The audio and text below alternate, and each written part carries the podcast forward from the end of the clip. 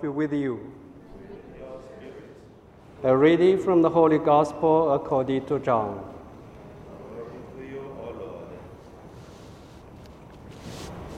There was a Pharisee named Nicodemus, a ruler of the Jews. He came to Jesus at night and said to him, Rabbi, we know that you are a teacher who has come from God. For no one can do these signs that you are doing unless God is with him. Jesus answered and said to him, Amen, amen, I say to you, unless one is born from above, he cannot see the kingdom of God. Nicodemus said to him, How can a man who was grown old be born again? Surely he cannot re enter his mother's womb and be born again, can he? Jesus answered, Amen, amen, I say to you. Unless one is born of water and the Spirit, he cannot enter the kingdom of God.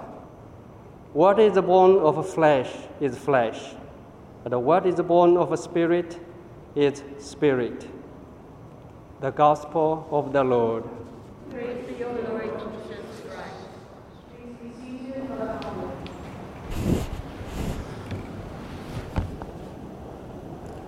So, my dear brother and sister, today my sharing would name it uh, New Life with uh, uh, Adult Age. First of all, let us look at uh, the close the door. Let us look at today's the gospel. Today's the gospel we can hear there is a quite a famous uh, uh, encounter between Jesus and Nicodemus. This story it is uh, the first story in Gospel of John that Jesus meet another person. Nicodemus is already eight years old. When he came to Jesus, Jesus said, "You should reborn." And then he wondered how. He said, I'm old. Could I go back to the room of my mother, reborn again? And Jesus said, No. But Jesus said, You should have a Holy Spirit. Then you will reborn. Today, you are also reborn in your life, but as an adult age. At least not old like uh, Nicodemus, eight years old. But Nicodemus, eight years old, he reborn. Today, we also do the same. But how? That's the second thing I want to say. We reborn as a, a new life by many things.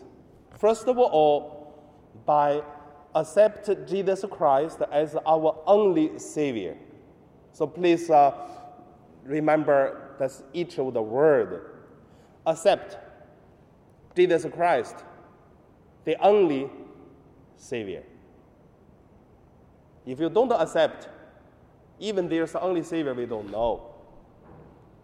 If we accept, what kind of God are we going to accept, uh, accept it?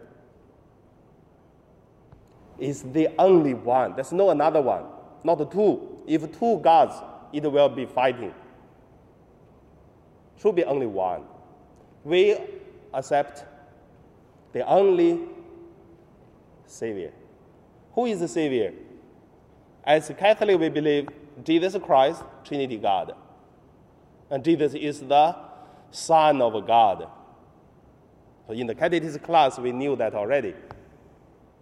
Then, we accept this God, only one, but how do we know we accept? I gave you one real experience. When I was in Philippines, doing mission three and a half years there, a lot of Chinese Filipino, in their house, they used to ask uh, the priest to bless their car, their house, their shop, because they open many kind of shops, their business. In their business place, no problem. Normally, it's only Nino statue or Our Lady Mary or Jesus or cross. But once you go to their home, you will see when bless their house, they have many kind of statues, many kind of God. Our Lady Mary there, Jesus also in the middle, and then others, it might be the Buddhas, the gods of uh, money, god of um, aging, young, long, long age, long life, and the age of lucky, fortune god. I mean the Chinese folklore show something. And also there will be other kind of mazola, uh, so yeah, tinho, such as uh, this kind of god. I mean, that's the Chinese Fukins, Filipino in Philippines. When I bless, I look at, should I bless that? Oh, they say, yeah, Father, bless, bless. Anyway, they all bless us. They will protect us. I can understand, but I cannot accept. I can understand because uh, the Chinese, they live in another country. They need a kind of culture, unite them together among different uh, nationalities, cultures, and uh, religions. But the same time, they accept as Catholics. They live, they go to church every Sunday, even every day. But in their house, they put so many kind of God. It's very difficult to understand, but I would say I can understand. But that's wrong doing. And I want to ask you, my dear catechism students, after half an hour, you will become a real Catholics. Like what? Before you get uh, the wedding ceremony, before you get your wedding certificate, you are boyfriend, girlfriend. After wedding, you are husband, wife. After that, that's it. Same as a, a catechumen change to become a Catholic. Are you ready? What kind of God do you believe? How many God do you believe? Because once you believe many God, I believe you don't believe any God. Because so many God means no God. And also, if we have so many kind of God, one day when we're facing the difficulties, struggle with kind of uh, direction or what kind of things we could rely on, then we will lose because we don't know. At that moment, we will find out we don't believe any. That's the first thing. Second thing, reborn supposed to be experienced in encountering with our God. Okay, we believe, but do we have experience? I like to take an example as the people married and then with the people baptized. Similar. So most of you married, and then even we have two children here. No, three. We have three children here. Tell me, or you don't say, but at least you can think about. What kind of standard or what kind of things make you feel falling in love with one man, your husband today, or one girl, your wife today? Make a decision. I will marry this boy, this girl when did you make your decision? What did the person did to you so that you make a decision to remember uh, to, to, to marry? Must be something there. We call that experience of uh, love, strong experience. Same. Before you married, you loved already. That's why you married. Nowadays, there's no such arrangement marriage. But uh, what kind of experience make you to make a decision to become a Catholic and then take a, baptism ceremony? There's also something between you and God. We shared in our class already, but today I want to remind you to recall that memory experience back again. Because that is the moment you encountering already, now you fall in love, and then you go through a relationship forever, once for all. Very important. What kind of experience? I hope you remember this experience and then tell your wife, tell your husband, tell your children, even they are still young, but they're going to listen this story to you. Godparents. I believe the same. You are Catholic, isn't it? I alert many times, godparents should be Catholic. But still, some people ask, my godparents must be Catholic? I said, yeah, must be. Every year have this kind of questions. Not only your group, every group has. So godparents, what kind of experience do you keep in your heart, in your mind, even in your soul that you encountering with God make you still a Catholic until now? That's the second thing I want to recall your experience memories, the feelings. Because this experience will help you one day when you feel there's no God help, there's no people understand you, there's no hope, it seems everything wrong. And then that experience will strengthen you to stand, become, continue become, be a Catholic. Very important. In short time, a few minutes, I share my experience. I tell you, I have a lot. I just pick up one of them. 2004, I studied uh, in the seminary, but my formator in the seminary said, I'm not a good boy. Then he sent me to the desert in Australia. You know, remember the Uluru, the rock. Next to the rock, I lived there three months. Because my formator said I'm not good.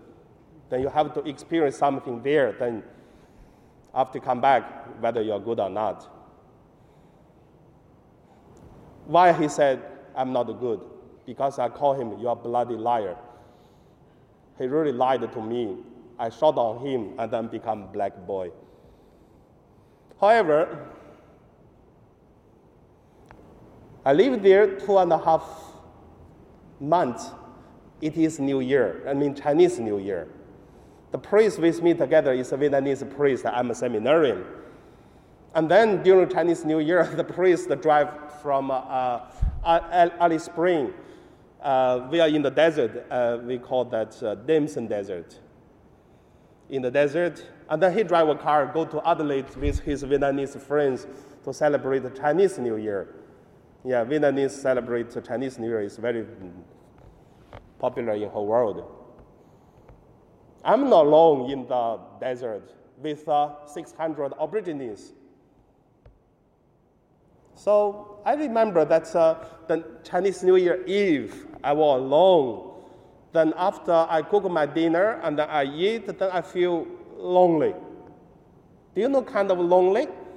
It's never experienced such lonely because I started doubt my vocation. Should I become a priest like that?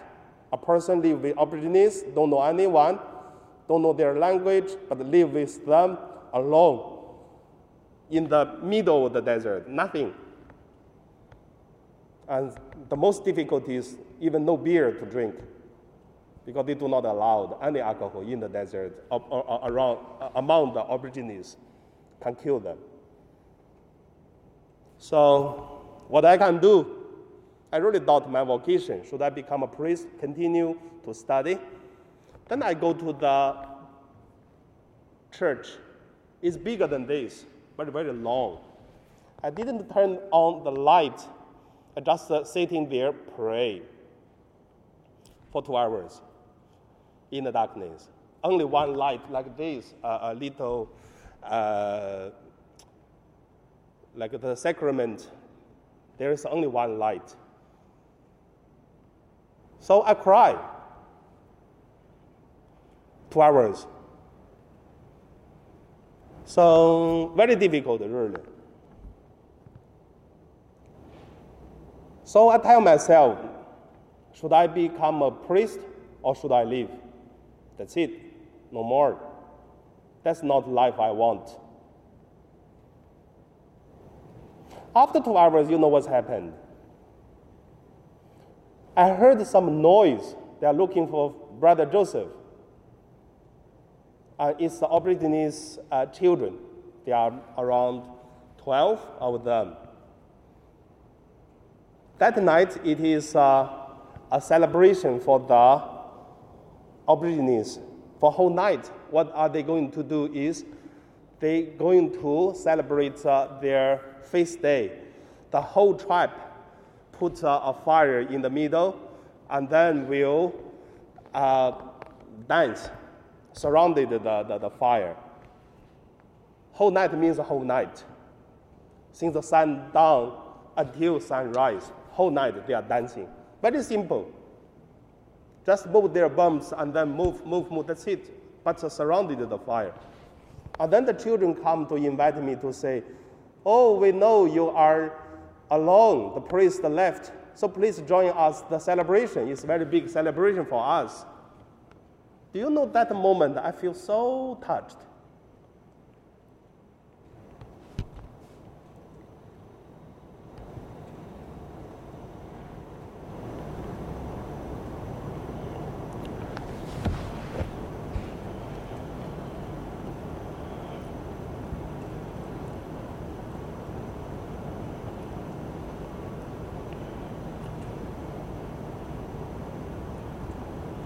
So, what's your memories? What's your experience with God? Because God never leave us alone. God there's always remember us, love us. When we think there's no one care about us, everyone forgot.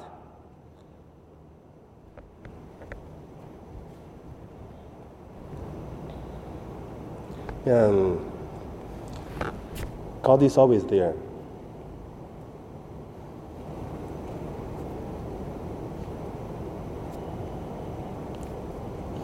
I mean, this experience for me, I always remember and then give me power of faith.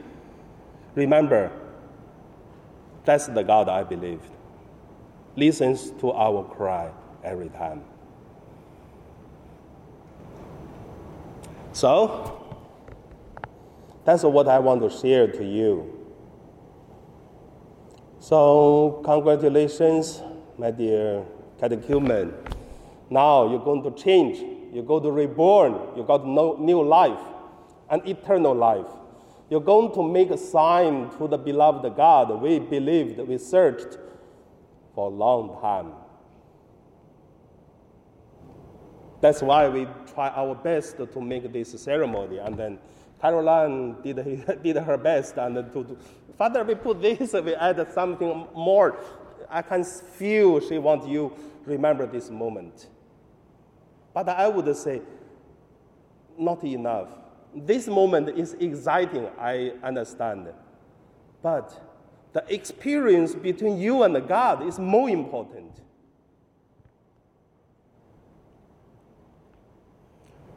So that will be like a fire, teacher's fire in the heart, faith, the light. This fire is in the hands of the teacher. Hand over to you. Hope you also hand this faith fire into the hands the people who surround you, family members. How many of you family members not Catholic yet? How many of your close friends they are so good, they are, they are even better than us, but they are not Catholic yet. That is what I like St. Joseph Announcements used to say. Chinese has very good culture, but the Chinese, the culture is good, but they lack one thing.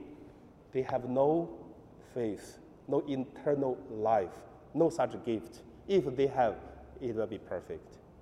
Many of our friends, they are so good, they also need a faith, need this fire, need this life. So not only our baptism, and also we have to carry this mission to the people surrounding us. So hopefully you remember this experience, my sharing. Every time when I share this, I feel emotionally shocked again and again and again. I tell you, that's why I'm still priest now. How many times I think, what kind of a life? Do you know how dangerous to become a priest nowadays? Okay, now let us start our ceremony for the baptism.